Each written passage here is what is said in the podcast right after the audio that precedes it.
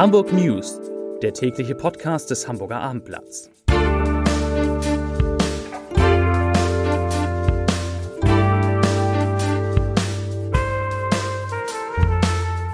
Stellen Sie sich vor, es ist endlich Samstag. Eine schöne Vorstellung, nicht? Und jetzt stellen Sie sich vor, Ihr Wochenblatt kommt dann auch. Ja, wir stellen um und Sie bekommen ab sofort Ihr Wochenblatt endlich samstags. Freuen Sie sich auf Ihr Wochenblatt. Ab jetzt immer samstags, denn Samstag ist jetzt Wochenblatttag. Herzlich willkommen an diesem nicht undramatischen Freitag. Mein Name ist Lars Heider und heute geht es um Hamburger Corona-Zahlen, die ganz anders sind als im Bundestrend, die aber nichts daran ändern werden, dass es auch in Hamburg einen Lockdown geben wird ab der nächsten Woche. Die weiteren Themen. Es gibt eine Umfrage über die Lieblingsinsel der Hamburger. Welche könnte das sein? Es gab eine Messerattacke in einem Einkaufszentrum und es wird eine Großdemonstration auf Fahrrädern geben. Ja, bevor wir darüber sprechen, aber die Top 3. Die drei meistgelesenen Texte auf abendblatt.de. Auf Platz 3 Schleswig-Holstein verschärft Corona-Maßnahmen. Auf Platz 2 Corona-Gipfel. Diese Regeln könnten jetzt beschlossen werden. Und auf Platz 1 der harte Lockdown rückt in Hamburg immer näher. Das waren die Top 3 auf abendblatt.de.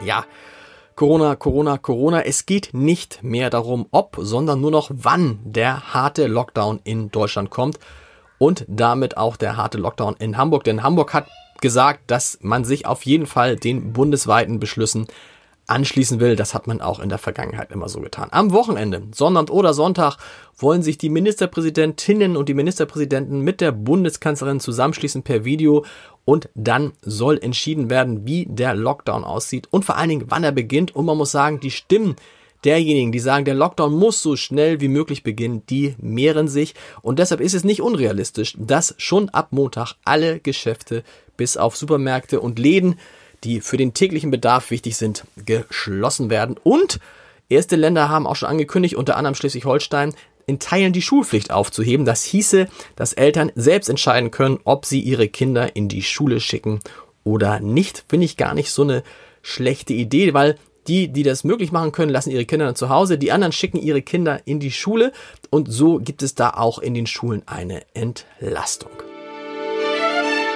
So oder so wird es und muss es angesichts der heutigen Corona-Zahlen wirklich schnell gehen. Bundesweit hat es, das haben Sie alle mitbekommen, mit fast 30.000 Neuinfektionen so viele gegeben wie noch nie seit Start der Pandemie, fast 6.000 mehr als vor einer Woche. Und das Interessante, komische und bisschen erfreuliche ist, dass in Hamburg die Zahl der neu gemeldeten Fälle an diesem Freitag gesunken ist. Und zwar auf 418 Neuinfektionen. Das waren 88 weniger als vor einer Woche. Das ist ja nicht, nicht wenig. Und deshalb sinkt in Hamburg tatsächlich heute auch der 7-Tage-Wert auf jetzt 123,6 Neuinfektionen je 100.000 Einwohner. Gestern lag dieser Wert noch knapp über 127.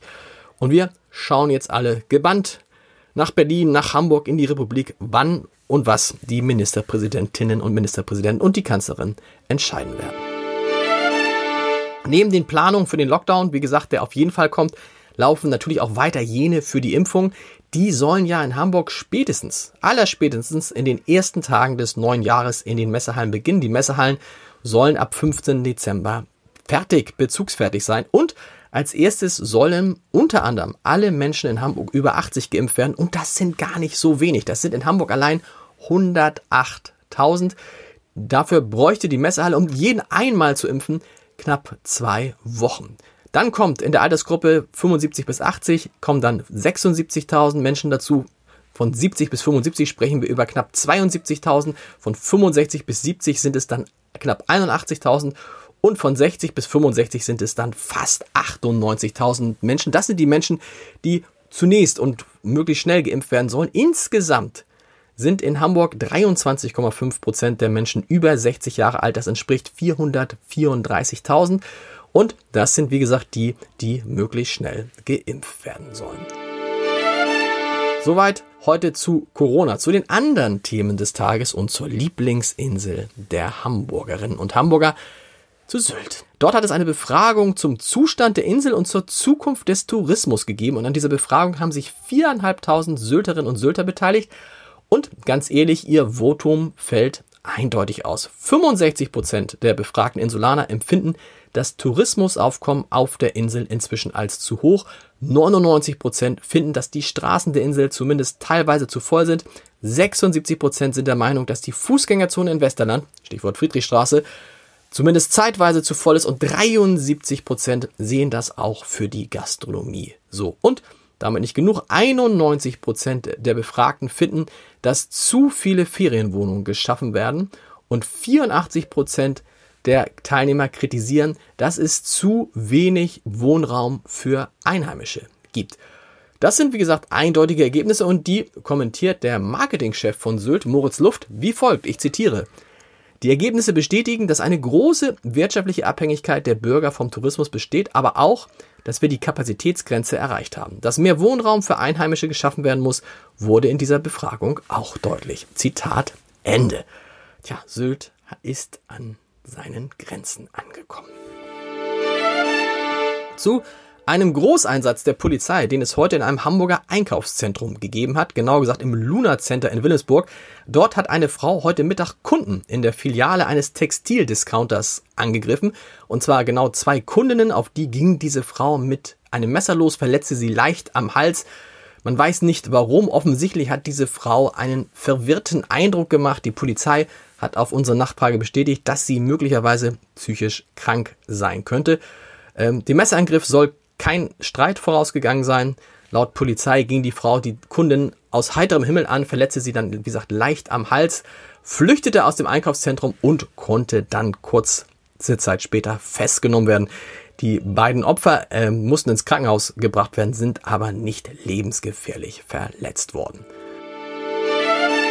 Wo ich gerade bei der Polizei bin, die warnt vor massiven Verkehrsbehinderungen aufgrund einer für morgen, für Sonnabend geplanten Fahrradgroßdemo in Hamburg. Anlässlich des fünften Jahrestags des Klimaabkommens von Paris hat der BUND zusammen mit dem Aktionsbündnis Ende Gelände zu einer Kundgebung aufgerufen. Ab 11 Uhr will ein Bündnis aus Umwelt- und Klimagerechtigkeitsinitiativen unter dem Motto Fahrradfahren statt Autobahn gegen die Rodung des Dannenröder Waldes und den Bau neuer Autobahnen demonstrieren. Der Aufzug, zu dem die Veranstalter rund 1000 Teilnehmer erwarten, soll gegen 11 Uhr am Hauptbahnhof Mönckebergstraße starten und um etwa 14.30 Uhr Entschuldigung, in Wilhelmsburg am Kurt-Emmerich-Platz ankommen.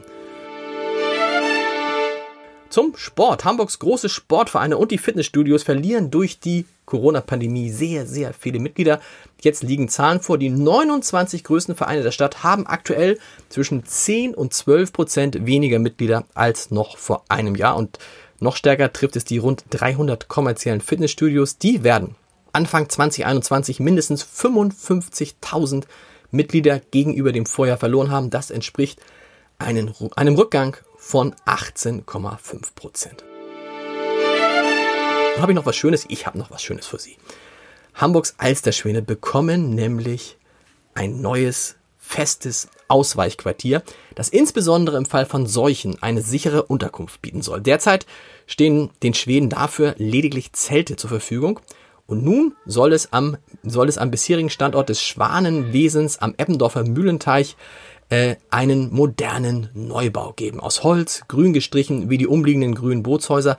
Das sieht der Siegerentwurf des Architektenbüros 1 und 1 vor. Das neue Gebäude soll sich harmonisch in die Gegend einfügen und der besondere Clou ist ein begrüntes Dach. Wie gesagt, der Neubau ist notwendig, weil das derzeitige Schwanenquartier mit seinen rund 60 Jahren, so alt ist es schon, nicht mehr zeitgemäß ist und den modernen Anforderungen an Hygiene, Krankheits- und Seuchenprävention nicht mehr genügt. Ha, das ist doch eine schöne Nachricht. Also, dass es ein neues Quartier gibt. Zum Leserbrief des Tages haben wir darüber gesprochen in diesem Podcast, dass es den Vorschlag gibt, eine Schule, eine neue Schule in Hamburg nach dem Volksschauspieler Jan Vetter zu benennen. Wenn wir das nicht getan haben, thematisieren wir es jetzt in diesem Leserbrief von Tim van Goes. Der schreibt nämlich, ich zitiere, da gibt es ernsthaft Menschen, die Jan Vetter als Namensgeber für eine Bildungseinrichtung vorschlagen. Noch vor einigen Jahren hat in der NDR-Comedy-Serie Stenkelfeld das Claudia Schiffer Gymnasium als Ausdruck provinzieller Kleingeistigkeit für Heiterkeit gesorgt. Der Witz lag in der Erwartung, dass die Leistungen der namensgebenden Persönlichkeiten die Aufgabe der Schule hinsichtlich der Vermittlung gesellschaftlicher Werte widerspiegeln Und die finden sich im Wirken eines Supermodell, Supermodels wohl eher am unteren Ende intellektueller oder ethischer Bildungsziele. Naja, ähm, dazu sage ich nichts. Ich zitiere weiter. Dies ist bei Jan Fedder nicht anders. Was mit ihm assozi assoziiert wird, ist die Seichtigkeit der Unterhaltung und die Bodenständigkeit der Bildungsferne. Wer meint, diesen geringen Ansprüchen an ein Bildungsvorbild genügen zu müssen, der sollte lieber eine populäre YouTube-Influencerin vorschlagen, die im Internet Kosmetiktipps gibt. Mit der können junge Leute wenigstens noch etwas anfangen. Nach Vetter kann ein Volkstheater oder eine Straße benannt werden, aber als Namensgeber für eine Bildungseinrichtung ist er in etwa so geeignet wie Greta Thunberg für ein Formel 1 Museum. Findet Tim van Goos in diesem Leserbrief. Jetzt kommt noch der tägliche Adventskalender. Auch den gibt's heute natürlich von meinem Kollegen Edgar Hasse und wir hören uns dann Montag wieder, vielleicht schon im Lockdown. Bis dann. Tschüss.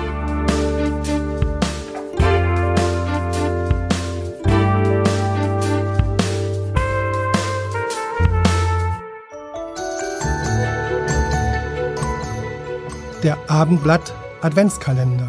Heute Marzipan und Lebkuchen. In der Weihnachtsbäckerei ist jetzt einiges los. Da gibt es manche Leckerei, möchte man mit Rolf Zukowski singen. Plätzchen und sogenannte Gebildebrote erblicken das Licht der Küchenwelt. Gebildebrote können verschiedene Dinge und Formen darstellen. Nikoläuse, Engel, Tiere, Sterne, ja, das ganze Universum. Das Hauptgebäck im Mittelalter in dieser Fastenzeit damals war der Lebkuchen, gemacht aus Honig. Auch Pfefferkuchen genannt, weil so exotische Zutaten wie Nelken, Anis, Muskat und Koriander dabei gewesen waren. Dieser Honigkuchen, der Lebkuchen, rettete fettleibigen Mönchen das Leben, denn die Kalorienaufnahme in vielen Orden betrug pro Mönch und Tag 6000 Kilokalorien, eine ganze Menge. Die Lebkuchen wurden also dann in der Fastenzeit gegessen. In unseren Breiten hat der Lübecker Marzipan seinen Sitz. Dem brachten einst Hansekocken als Gebildebrot aus Italien nach Lübeck, vermutlich aus Venedig. Markipanis hieß es Brot des Markus und Markus ist ja die Stadt mit Venedig. Neben bestimmten Gewürzen gehörten auch Mandeln, Rosenwasser und reichlich Zucker dazu. Im 15. Jahrhundert haben dann Lübecker Kaufleute selbst hergestellten Lübecker Marzipan vertrieben. Später etablierte sich dann das Haus Niederecker, wo noch heute der Lübecker Marzipan hergestellt wird. Thomas Mann, der große Nobelpreisträger, Schriftsteller und Lübecker, verortete die Herkunft des Marzipans im Orient. Dort, so schrieb er, sei er ein Haremskonfekt gewesen. Auf jeden Fall rät er uns, nur wenig davon zu speisen, denn Marzipan überlastet den Magen. Naja, und ohnehin ist ja Weihnachten nicht nur eine Herausforderung für die Seele, sondern auch für den Bauch.